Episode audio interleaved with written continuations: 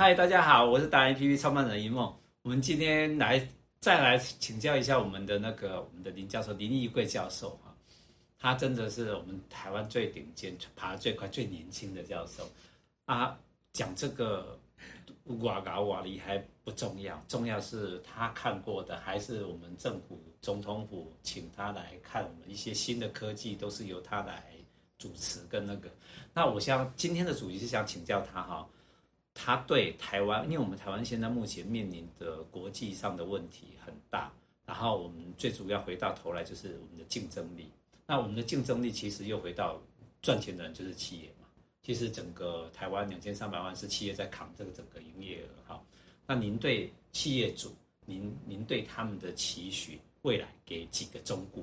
好，呃，我我我想对台湾的企业主来讲的话，一来就是大家的弹性变动的能力很强。那在这样的一个基础底下，我大概会有两个建议啦，哈，就时间比较紧紧缩一点哈，所以我就给两个建议。第一个建议的话就是。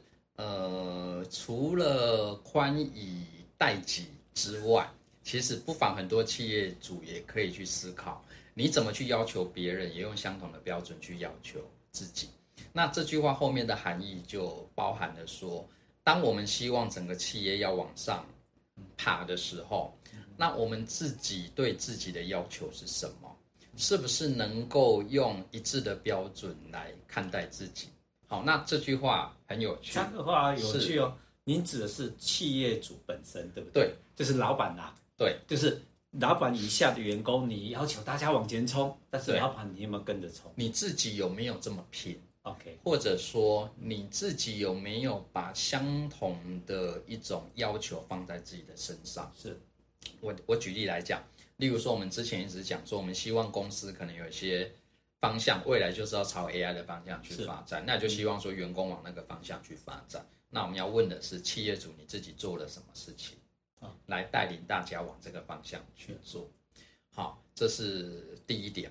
好，那这个方向为什么特别去提出来？因为有一些企业主确实，我们也不能说这个你没有高瞻远瞩，确实你会很有想法。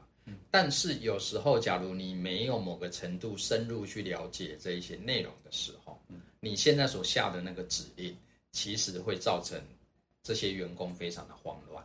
OK OK，所以这些人可能他为了这一些社会新的名词，他投入非常多的力量去做，但是呢，你自己也不是很确定说到底做到什么地步是很 OK 的时候，大家就会变成是一个很混乱的状况。是你混乱，然后员工也混乱，然后大家都非常焦虑。嗯，OK，所以这个就是呃，我我刚刚所提到的，就觉得说，呃，有一些企业它可能遇到这些新的冲击的时候，它会比较无所适从。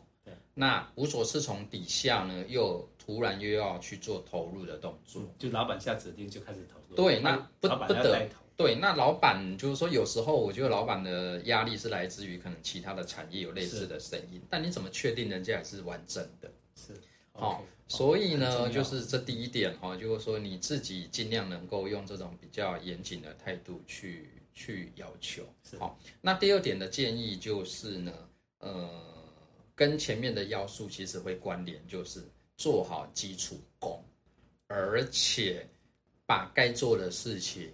就做得彻底，什么意思呢？呃，我相信公司都会推动很多的方案。我随便举两个东西好了，例如说 ISO 九千，好，例如说有些公司会去推动什么五 S，是，好，什么整齐清洁啊等等的，好，好，这些事情在推动的时候，大家都动得很厉害，是，然后呢，重点，我的我的问题就是重点，后来呢，都是让人家检验而已啊，对。那那为什么要做这种事情？是。我的意思是说，假如我们今天做事情是为了别人，只是为了别人去做检验的时候，它就会变成是个态度嘛。是，那个态度就是说，你现在在做事情都不会非常的踏实，你没有把它内化，所以大家花了很多力气在吻合别人的标准，但是没有把它内化成自己的实力的时候，那其实你就会变成是有点精神分裂，你是两个标准在那边跑，是。所以对着别人的话，你好像很认真，说我有在做 ISO，但是自己私底下又不太认同这个做法。台湾的企业就是这两个是最严重的问题。对，那这样子你就会发现说，就以人来讲，以人来讲，我相信很多企业主，你可能都有小孩，是。你的小孩假如跟你说，我读书只是为了考试，是，而不是为了学习知识，我相信你的想法，你的答案跟我应该都一样，就觉得说你何必要这样？是，你为什么不要干脆把那个知识内化进来？你内化进来之后，你有一定的实力，是你遇到了不同的考试，你自然会有不错的成绩。是，好，所以一样的道理在企业上面，为什么我们要去演戏，而不是把它内化？是，OK，好，那我要强调的是说，今天假如你愿意把这些东西都内化的时候，以五 S 来讲，或者 ISO 九千，后续人家跟你提什么六标准差，人家跟你提什么全面品管，你都会发现你已经有不错的底子。是，你再加一点内容，你就能够达到那个新的制度。OK，但是我看到的很多企业不是这个样子。我看到很多企业是说，他们发现有 TQM 全面品管，他们就拜托顾问来辅导。嗯，然后大家就这种闹哄哄的，非常的。嗯，很有这个全公司的意志，然后就推动，嗯、推动了一两年之后，嘿，然后就名义上就说我有一个 TQM 的东西，嗯、然后隔个几年又有什么六标准差，哎，那我们再来全力推动，哎，冲冲冲冲冲，然后冲了之后，你再回头问他说，哎，你们以前不是有做过五 S 吗？对，他说哦，早就 早就放在旁边去了，对，那你就会觉得说我今天好像就是刻意对刻意在追求很多东西，但每一个做的都不是很踏实。哎，那这样听下来，老师，我就是听到两个结论。第一个就是董事长，请你站在第一线，请你学习任何事情的时候，请站在第一线，而不是你是置身度外的啊，下指令给下面的人。第二件事情，要推动这件事情的时候，请你自己先审慎的检查一遍，确实有有需要这样做吗？我要务实踏实的部分是这样子，是检视你自己的企业。对，所以我再重新会整一下，第一点的话，重点就是。董事长或者说领导人，他自己要自己要对这个知识有基础的评估。OK，评估。好，你当然不需要说跳下去跟员工做那么细的东西，但是你自己要能够去评估出来。嗯，好，做到什么地步是 OK 的，或者说依照你们的能力是可以做到什么地步。其实要回答这个东西的前提是，你要对那个新的内容要有基础认知。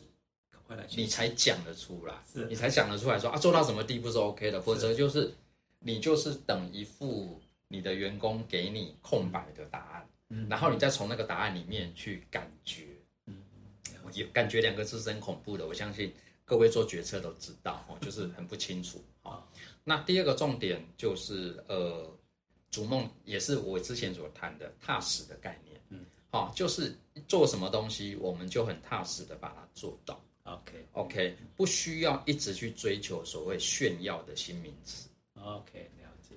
OK，我会觉得，对，我觉得踏实会比炫耀的新东西更有那我相信台湾的很多企业也慢慢朝踏实在，嗯，在做事情。老师，我觉得你应该来帮我们那个达人的董事长开一个董事长专班，让他们 来来受训，来那个好更加的紧密的把自己企业搞好。我们今天谢谢老师，我们一起加油！来，我们一个赞赞耶！